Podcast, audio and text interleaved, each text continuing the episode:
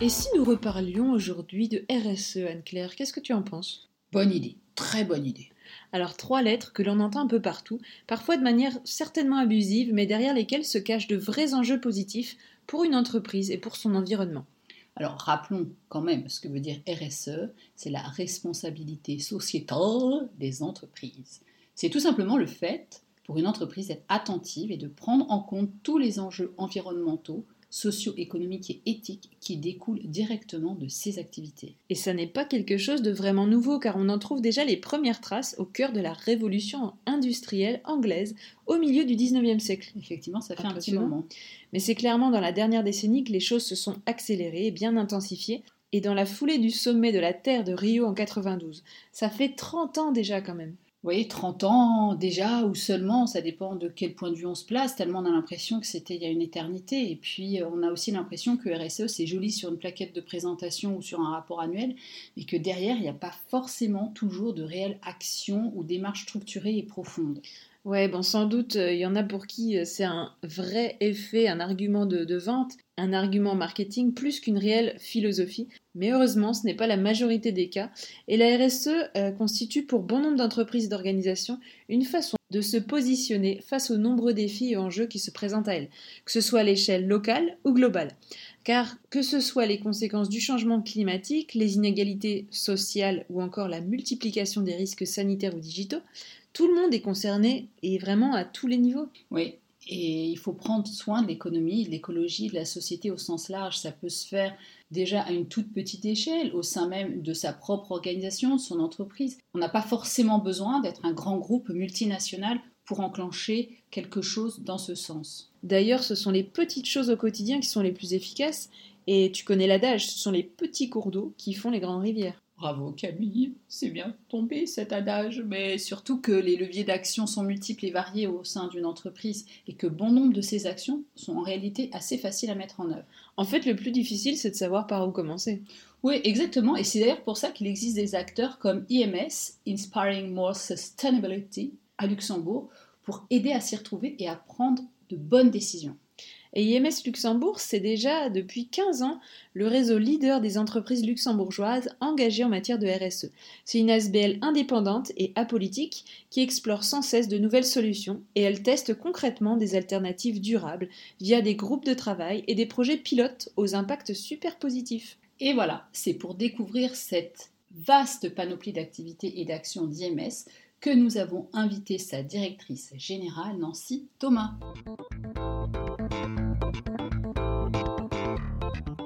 Bonjour Nancy. Bonjour. Bonjour Nancy. Alors Nancy, avant de, commencer, on aimerait te poser quelques questions qui nous brûlent un petit peu les lèvres.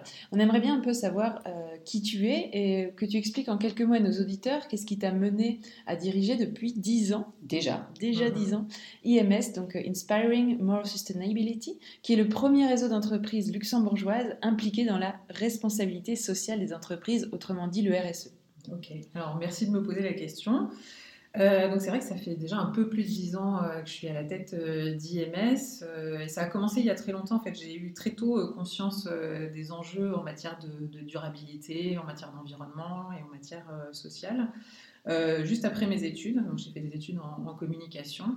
j'ai réalisé quelques stages dans des grandes entreprises et je me suis tout de suite dit que je voulais absolument pas faire de la communication dans des grandes entreprises et communiquer sur quelque chose qui n'avait aucun sens pour moi.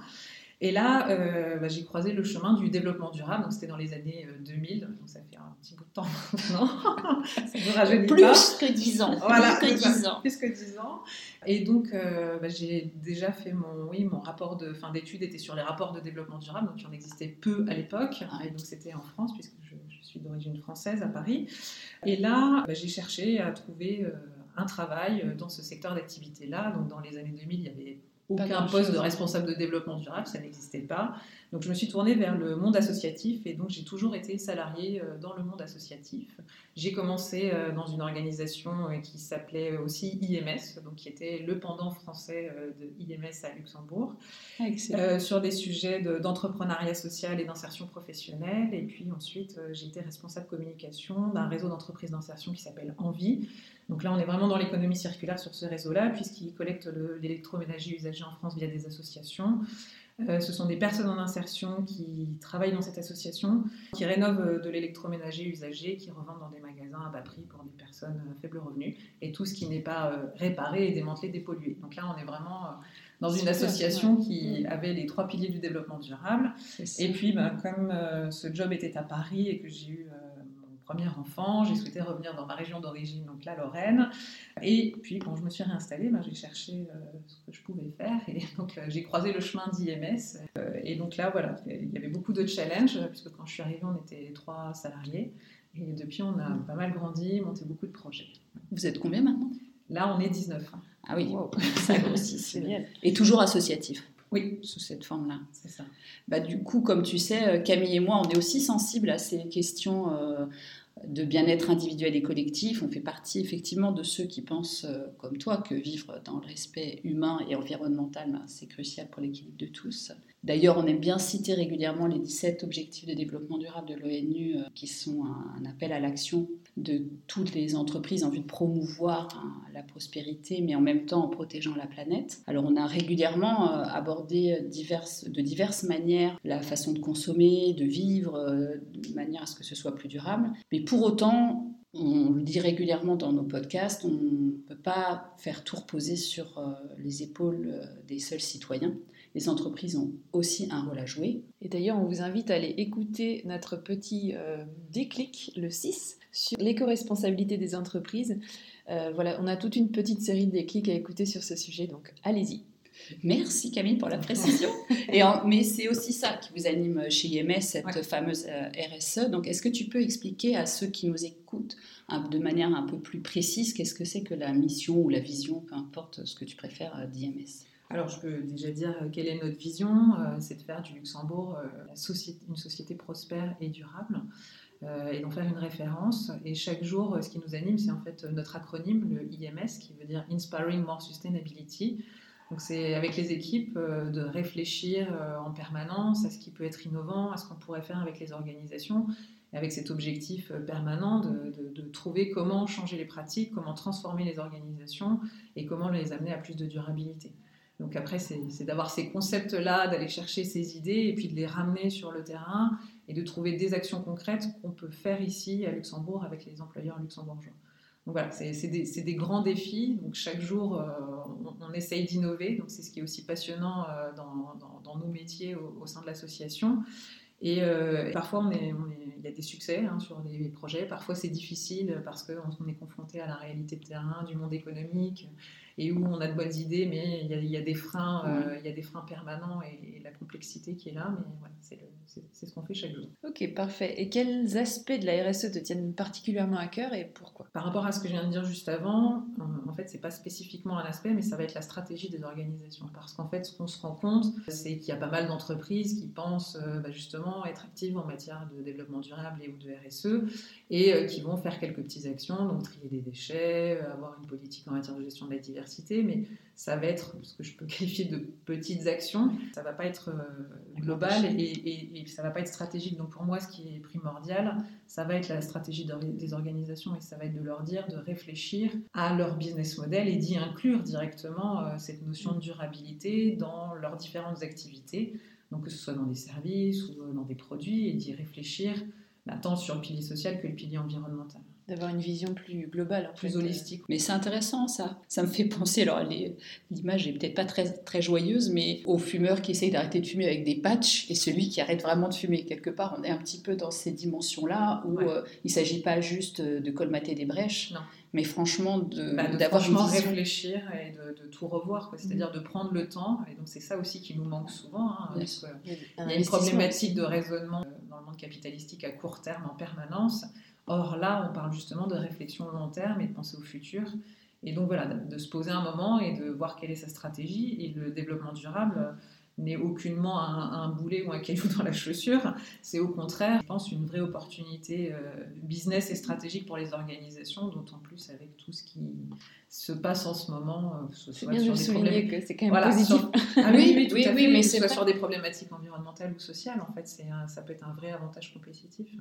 Et puis je pense que c'est aussi une vraie attente des citoyens, des consommateurs, et il faut y aller. Et d'ailleurs, quelles évolutions, toi, tu observes depuis, euh, depuis 10 ans ou même plus, puisque ça fait plus longtemps finalement que tu es engagé ah dans cette voie? Bah, Déjà une prise de conscience accrue. Donc ça, c'est vrai que si je regarde rétrospectivement, euh, quand je disais euh, il y a quelques minutes, ça n'existait pas un responsable de développement durable, ben, aujourd'hui, il y en a quand même voilà, au niveau international, euh, c'est des fonctions qui existent, il y en a un peu partout. Dans beaucoup de euh, sociétés. voilà, c'est ça. Hein, dès qu'on a une certaine euh, taille. Exactement. On a aussi, je pense, via les médias, on a de moins en moins de personnes qui contestent qu'il y a des problèmes au niveau des du changement climatique. Euh, les scientifiques sont tous raccords, même si c'était déjà le cas il y a plusieurs dizaines d'années, maintenant je crois qu'il y a moins de gens qui contestent euh, ces données, même s'il y en a encore toujours un petit peu qui existent. Donc voilà, cette prise de conscience pour moi elle est hyper importante euh, et, donc ça on voit qu'il y, a des changements. Malgré ça, il y a quand même, je trouve, et là je reviens de nouveau à cette histoire de stratégie d'entreprise, il n'y a, quand même pas tant d'organisations que ça qui, mettent ça vraiment dans leur modèle économique, qui réfléchissent. il y a toujours ce manque d'anticipation, je trouve, et donc c'est bien, on a encore des choses à faire à IMS, donc il y a encore une marge de progrès. Après, on voit que dans, dans les activités qu'on mène à IMS, ben, ce que je disais tout à l'heure, on a euh, certains succès. Hein. La charte de la diversité qui a été, été lancée il y a une dizaine d'années, on a plus de 250 organisations qui l'ont signé, c'est très positif. On voit aussi que, ben, pareil, hein, il y a 10 ans, quand on parlait de, la gestion de la diversité, les premiers signataires, je ne suis pas sûre qu'ils savaient euh, de quoi on parlait. Au jour d'aujourd'hui, on comprend ce que c'est la diversité, on comprend quand on parle d'inclusion, quand on parle euh, de la thématique, par exemple, de l'orientation sexuelle dans le monde du travail, il y a moins de sujets là-dessus, alors qu'il y a 3-4 ans, on nous disait mais qu'est-ce que ça vient faire là? Euh, voilà, il y, a de belles évolutions sur le pilier social et puis sur l'environnement, euh, c'est pareil. Euh, je pense que voilà, sur tout ce qui est tri des déchets, sur tout ce qui est gaspillage, on voit aussi. Là, c'est peut-être plus simple aussi, parce qu'il y a tout de suite un intérêt économique à, à moins consommer, à récupérer. Donc, ça, les organisations ont, vu peut-être plus rapidement qu'elles pouvaient s'engager sur ces sujets. Donc, en 10 ans, on peut dire un grand, un grand pas en avant. Quoi. un, pas, ouais, en avant grand, je ne sais pas encore. oui, parce que moi, j'ai l'impression. Oui, j'ai l'impression que c'est une prise de conscience, que le mur se rapproche. De toute façon, on, a le, on le constate au quotidien. Mais par contre, fondamentalement, j'ai l'impression qu'il y a une espèce de... C'est tiraillé. D'un côté, euh, on en prend conscience, et de l'autre côté, il y a, on résiste parce qu'on ne sait pas... On, voilà, on ne veut pas euh, changer. Euh, voilà, c'est ça, c'est la problématique du changement d'habitude et du changement tout simplement. Hein. Donc c'est ça aussi que les organisations doivent accompagner parce que, bah voilà, revoir sa stratégie, y inclure des choses différentes c'est aussi accompagner le changement, accompagner euh, bah, les collaborateurs qui vont faire partie de ces organisations-là. Mais je crois que comme il y a aussi une, conscience plus accrue sur ces thématiques-là, les entreprises devraient aussi s'adresser à leurs collaborateurs et les impliquer dans ces réflexions-là, avoir des processus aussi euh, plus collaboratifs et avec plus d'implication. Enfin, nous, on l'a fait à IMS, enfin, tout ce qu'on fait à IMS d'ailleurs, euh, et discuter en équipe, en, modèle collaboratif. Il n'y a rien qui est, est décidé en top-down. Donc, et, ça fonctionne en fait. Il y a aussi, je pense, une crainte euh, au niveau des directions et des managers d'échanger avec les collègues et ou de les impliquer, de se dire mais comment on va gérer ça, etc. Mais non, en fait, c'est une vraie richesse de pouvoir euh, interagir euh, avec voilà, toutes les compétences humaines qu'il peut y avoir dans une entreprise. Et puis ça permet aux, salariés aussi de, s'impliquer davantage dans bah, complètement. Et puis c'est une demande aussi hein, de pas mm. mal de, personnes aujourd'hui de dire ok j'ai mon job, enfin j'aime faire ce que je fais, même si c'est des choses techniques, mais qu'est-ce que vous m'apportez en plus et sur quoi je pourrais m'engager euh, auprès de l'organisation? Donc là, s'il y a des réponses concrètes, euh, c'est des aspects positifs qui permettent aussi d'attirer certains profils. Oui, quand on parle de quête de sens, ça en fait partie. On sait bien que le taux de burn-out ne cesse d'augmenter et que l'une ah bah Là, clairement, euh, oui, avec ce qui s'est passé et la crise, il y, a des problèmes en termes de santé mentale qui vont, à mon avis, ne faire que croître. Donc, j'ai pas de data là ce matin, mais nous non plus. Mais c'est vrai que concrètement, ah bah, c'est un phénomène. des échanges qu'on peut avoir avec les responsables des ressources humaines, oui, il y a une vraie problématique.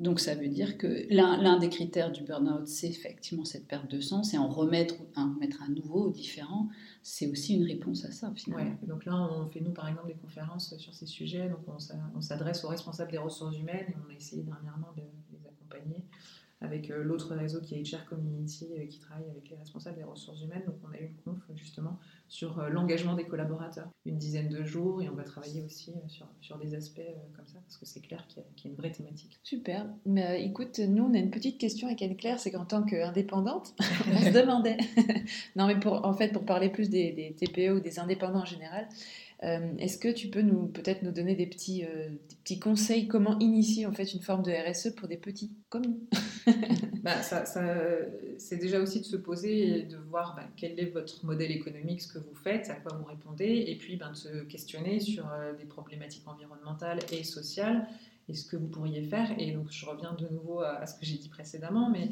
si c'est intégré à votre stratégie, c'est moins lourd à gérer aussi, puisque en fait, ça va être dans votre business quotidien et vous allez pouvoir l'intégrer. Je ne sais pas si c'est assez clair, vous vouliez. Si, si, c'est très clair. Vous voulez qu'on discute de votre stratégie et qu'on Ah oui, mais bien sûr. dès ce matin euh, des pistes concrètes. non, parce que souvent dans les entreprises, euh, voilà, il y a une personne. Euh, qui va gérer, euh, bah, je sais pas, le tri de déchets ou ressources humaines. Ils vont gérer euh, certains aspects euh, sur le pilier plus social. Et puis chacun va faire son truc dans son coin, mais il n'y a pas cette vision holistique dont je parle. Et, c'est ça aussi qui est hyper important. Après, c'est bien aussi de suivre, d'avoir quelques petits indicateurs. Et quand on est tout petit, bah, c'est pas de se fixer des objectifs complètement irréalisables, c'est de trouver une ou deux pistes d'action. Donc euh, j'imagine que vous êtes très créatif. Vous êtes... Bah, Anne-Claire est venue en vélo ce matin, je pense que ça compte. il y a la mobilité, il y a plein de choses. Euh, après, il y, a, des référentiels aussi qui existent, donc il, il suffit de télécharger sur Internet euh, X, enfin, un référentiel pas trop compliqué hein, quand on est une petite organisation, et puis de pointer déjà, de faire le, la revue de ce que vous faites déjà, parce qu'en fait, il y a déjà sûrement plein d'actions que vous Bah oui, on fait déjà plein de choses. On fait un compost, on, on achète sans déchets, on a plein de. On est presque au top. Et en plus, ce qu'on véhicule dans ACAM, c'est quand même ça, ces messages un petit peu de, on l'a dit au début, de durabilité, d'engagement. Bah, je pense que même, euh, voilà, c'est ça. Dans, dans, le business model, euh, on sent déjà qu'il y a un engagement.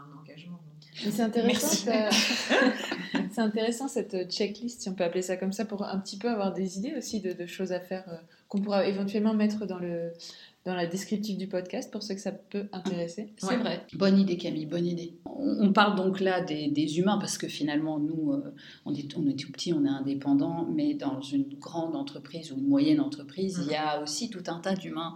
Donc du coup, la question que moi je me posais, c'était comment un collaborateur, un salarié peut lui, au sein de son entreprise, agir. Bon, ça, euh, c'est peut-être euh, s'il y a déjà quelque chose en place, c'est peut-être plus facile, mais initier ou sensibiliser ses pairs, voire son management à ces fameuses euh, thématiques. Mhm. Bah alors, je pense que chacun dans la fonction qu'il occupe dans n'importe quelle organisation, parfois voit des choses et pense parfois à des concepts ou des pratiques qui pourraient être améliorées. Donc déjà, c'est d'en parler, déjà, de, créer le dialogue autour de ces sujets, parce que parfois on fonctionne en silo, parfois chacun est dans son poste. Donc essayer d'ouvrir ça et d'amener le dialogue. Donc je pense que c'est pas toujours facile dans toutes les organisations. Euh, ça dépend de la culture, mais bon, d'essayer d'impulser ça, et ça peut partir parfois de la base. Hein, c'est vrai que parfois on a peur de dire les choses, on se dit comment ils vont imaginer, comment ils vont réceptionner le, message, etc. Mais il faut, oser. En fait, oser, voilà, c'est ça que je, dirais en premier. Et puis euh, après, pourquoi pas se regrouper aussi. Donc je suis pas en train de dire qu'il faut faire un putsch dans une organisation, mais, de se regrouper, mais sur des pratiques positives, c'est-à-dire de, je sais pas, hein, si on remarque que son organisation Bon, j'ai resté sur des trucs euh, très basiques, euh, mais il n'y a aucun tri de déchets, alors que quand même, je pense que de nos jours, c'est pas très compliqué de mettre ça en place. Bah, peut-être d'amener ces pratiques, de créer des groupes, de proposer aussi euh, bah, de, le, de, le, faire ou de le mettre en place, donc d'avoir euh, bah, des salariés qui deviennent actifs sur ces questions-là et, et, qui s'impliquent et qui proposent aussi euh, des projets concrets et des initiatives. Parfois aussi, donc c'est ce que je disais, quand on va être en, en rendez-vous avec des clients, il peut y avoir aussi certaines remarques qui émergent de parties prenantes extérieures à l'organisation. de nouveau, pareil, de les remonter aussi et de dire, bah, voilà, on m'a fait savoir que, est-ce qu'on pourrait pas améliorer nos pratiques là-dessus? Et puis d'essayer d'instaurer ce dialogue en fait et de pouvoir commencer à créer des, petits groupes de travail ou groupes d'action sur certaines thématiques. Ça c'est tout à fait possible, il y en a pas mal notamment sur des questions sociales en matière de gestion de la diversité. Il, existe des groupes qui au départ étaient là pour euh, défendre les minorités, sont reconnus dans les organisations. Euh, désolé, enfin, c'est pas une minorité. Hein. Normalement, les femmes, on doit être à moitié-moitié dans les organisations, mais c'est pas toujours le cas. Euh, donc euh, voilà, c'est souvent partie de ces thématiques-là, mais ce sont euh, bah, voilà, des, des, groupes ou des clubs dans l'organisation qui permettent bah, de pousser bah, voilà, tout ce qui est leadership au féminin. Et après, ils se sont ouverts, il y a des hommes dans ces groupes, il y a d'autres minorités qui ont exemple, sur tout ce que je disais autour de la thématique LGBTI. Et ça, ça ce sont des exemples. Ok, super. Alors, nous en avons déjà quand même parlé. Certains piliers sont plus faciles à mettre en place que d'autres et pourquoi Nancy selon toi? Alors, ce qui est plus facile, j'ai l'impression, alors après, hein, ça va dépendre de certaines organisations, parce qu'il y a des contre-exemples, euh, ça a toujours l'air d'être plus simple sur le pilier environnemental que sur le pilier social. Euh, donc, c'est vrai que, par exemple, à IMS, euh, sur la charte de la diversité, donc on voit que les organisations travaillent, font des choses, mais sur le pilier social, voilà, la, matière première numéro une, c'est l'humain. Ah euh, et donc, euh, bah, ça demande du dialogue, ça demande de l'écoute. Euh, parfois, on va mettre des choses en place qui vont bien fonctionner, puis il va y avoir du turnover. Donc, par exemple, si on reste sur la question des femmes, peut-être qu'on arrive à une parité dans son conseil d'administration, et puis bah, il y a des changements, et puis bah, de nouveau, on revient à quelque chose qui est moins bien qu'avant. Et puis, bah, sur, le, sur les sujets environnementaux, Bon, bah, si on a mis en place le tri des déchets, on comptabilise, on mesure, il n'y a plus, et, ok, c'est un succès, et a priori, ça va moins revenir en arrière, et c'est aussi plus facile à communiquer, plus facile à mettre en place. Voilà. Ce qui est drôle en, t'écoutant, ce qui me fait vraiment, ce qui, ce qui me vient dans la tête, c'est ce qui est plus difficile finalement, c'est le vivant. Parce que quand euh, on parle des déchets, bon, ils sont un petit peu morts, mais en dehors d'être morts, euh, c'est quelque chose qu'on peut rentrer dans une case, comptabiliser, évaluer, ce qui n'est absolument pas le cas du vivant, du rythme de vie finalement. Et c'est ça qui semble le plus délicat. Je me demande, est-ce qu'on n'aurait pas intérêt justement à se remettre à l'écoute de ce vivant? En nous d'abord, en chacun d'entre nous, et puis après en collectif dans notre euh, entre entreprise, organisation, puis après d'une manière générale au niveau de la société. Et je me demande si on ne se trompe pas en ne regardant pas ça d'abord, puisqu'on fait aussi partie de la nature avec des certains rythmes, et qu'on impose à nos salariés, même nous, on s'impose des rythmes qui sont absolument pas en lien avec euh, ce que la planète nous fait vivre on est mm. décalé. Vraiment, ça m'a bah, fait. On propose des activités comme ça euh, aux membres Hein, de reconnexion avec la nature. Donc il y, y, a des choses qu'on fait euh, sur ces thématiques-là, mais, mais, complètement, puisqu'on est dans une société plutôt individualiste. Or, ben, je crois que maintenant, on a besoin bah, de, voilà, de recréer du lien, d'échanger. Euh, et de, et de, travailler en groupe et, de réfléchir à ces problématiques de manière collective. C'est aussi ce qu'on fait quand on crée des groupes de travail par territoire. On met les entreprises ensemble et on les fait c'est presque juste se parler entre voisins, ils se connaissaient pas. Euh, il y a des c'est génial, mais il y a des synergies possibles, ils peuvent mutualiser. Enfin voilà, ils, ils y pensaient pas alors qu'ils c'est vrai que des fois, euh, dans, la porte à côté. Des fois, dans des grosses structures, bah, tu es à l'étage 2, mais tu connais pas l'étage 1, l'étage 3. Enfin, c'est quand même. Euh, c'est vraiment dommage, en fait. voilà, et casser ces silos, euh, bah, déjà juste dans l'entreprise, ça permet aussi plus de créativité, de la richesse, parce que, voilà, y a, comme tu le dis, il y a peut-être quelqu'un au quatrième qui, en se connectant avec la personne au premier, ils vont avoir une super idée et ils vont permettre d'améliorer les, les procédures de l'organisation. Mais oui, l'être humain est un animal social. On, a, bah on aura beau dire tout ce qu'on veut, c'est quand même le cas. Alors, dans la, même, euh, dans la même veine que la question d'encore avant, concernant les indépendants ou les TPE, euh, dans notre podcast, on aime bien que les gens qu'on interviewe proposent quelque chose d'un peu pratique que nos auditeurs peuvent mettre en place pour se mettre en chemin. Alors évidemment, là, c'est très complexe parce que toi, tu interviens... Ben voilà, nous, on intervient sur tous les champs du développement durable. c'est peut-être une ou deux choses qui te semblent euh, un peu ludiques ou simplement euh, faciles à mettre en place Alors, en tant qu'organisation, euh, enfin, je vais parler peut-être à plusieurs niveaux quand même. Oui, en tant qu'organisation, pour moi, le, truc le plus simple, c'est déjà de se mettre à quelques personnes autour de la table. donc, soit c'est une petite structure, donc bah, les personnes qui dirigent, enfin, au moins celles qui ont la main sur l'organisation et ou les responsables de certains services. Et tout simplement déjà d'essayer de faire l'inventaire de ce que fait l'organisation, parce qu'en fait, on fait tous quelque chose, et peut-être à titre individuel et en termes d'organisation, essayer de lister euh, euh, ce qui est fait. Donc déjà, ça, je pense que c'est assez facile à faire. Je pense que tout le monde peut le faire. Oui, puis ça a cet avantage de mettre en avant les choses positives, voilà, comme disait Camille tout à l'heure. De partir sur du positif et de se dire, ah bah en fait, on faisait pas rien, on avait déjà des actions, et donc euh, allons-y. Ensuite, une fois que cette liste est faite, de hiérarchiser, de voir euh, bah, par rapport à la stratégie de l'organisation, est-ce qu'il y a des choses qui peuvent justement euh, devenir bah, des procédures et être inclus dans, l'organisation de manière holistique. Et puis après, ben, de mesurer, voilà, et puis d'enrichir ça de manière permanente aussi. Hein. de créer un petit groupe d'échange, donc pas avoir une seule personne, il faut arrêter avec ça, d'avoir un, groupe ou un, ouais, un petit groupe de travail autour de ces sujets-là, et de répartir aussi, bah, ça dépend de la taille de la structure, mais d'avoir des leaders sur certains sujets, donc de responsabiliser les gens sur, euh, sur une thématique précise. Puis après, ben, c'est là où je pourrais donner peut-être plein d'exemples. À titre individuel, euh, ben, il y a plein de choses qu'on peut faire. Hein. Tu l'as dit, tu es arrivé en vélo, moi je suis arrivée en transport en commun, sur la mobilité. Euh, on peut tous euh, être plus actifs, surtout à Luxembourg, qui est quand même un des premiers pays au monde à avoir le plus de véhicules par habitant quand même. Euh, et oui, donc là, triste à souligner, voilà, c'est quand même encore le cas. faisons des efforts sur ce sujet-là. Mais le transport est gratuit. Le transport est gratuit, il y, a, le tram, il y a, voilà, on peut se déplacer à pied. Enfin, il y a tellement de possibilités en fait auxquelles on ne pense pas. Et en plus, souvent à Luxembourg, les gens utilisent leur voiture pour faire des voilà, donc euh, c'est tellement bien desservi. Ça, c'est voilà, une action simple déjà qui, peut avoir un impact euh, énorme si on, on, abandonne un peu plus nos voitures. il va y avoir tout ce qui est aussi voilà, habitude d'achat. Bah, que ce soit sur, sur les vêtements et ou sur l'alimentation. Je pense que je t'apprends rien à faire. Allez voir les, précédents podcasts. voilà, donc tout ce qui est emballage sur emballage, vos habitudes d'achat à questionner. Enfin voilà, a, ça, en tant que citoyen déjà, ça, ça peut être du, basique. Et puis, ben, essayer de s'engager aussi par rapport à ce qui nous plaît ou les sujets sur lesquels on a un intérêt, parce qu'on pas tous. Bon, bah, si vraiment on adore sa voiture, euh, il y a, d'autres possibilités. Hein. et s'engager voilà, dans son quartier, dans son entreprise, essayer de, comme on vient de le dire, hein, de créer du lien, recréer ces liens-là et pouvoir euh, mieux interagir et, communiquer avec différentes communautés et pouvoir euh, ben, se rendre compte qu'à la fin de la journée, ah, on a fait des petits trucs, mais ça a quand même un impact, il s'est passé quelque chose, et je crois que ça, ça génère aussi de l'énergie positive, et on en a un peu besoin. Clairement. Oui, j'aurais envie de dire que ça, ça, résonne là encore, euh, mais d'une autre manière, ce que tu dis, parce que finalement, on dit, OK, tout à l'heure on en a parlé, euh, c'est bien que les entreprises essayent de donner du sens au travail que font les gens qui collaborent pour elles, mais d'un autre côté, c'est pas non plus uniquement son rôle. Un peu comme l'école n'est pas que le rôle, enfin, l'éducation ne doit pas être entre les mains de l'école. Et ce que tu viens de dire, est vraiment pertinent pour moi parce que euh, c'est toujours dans les deux sens et il y a toujours un équilibre à trouver.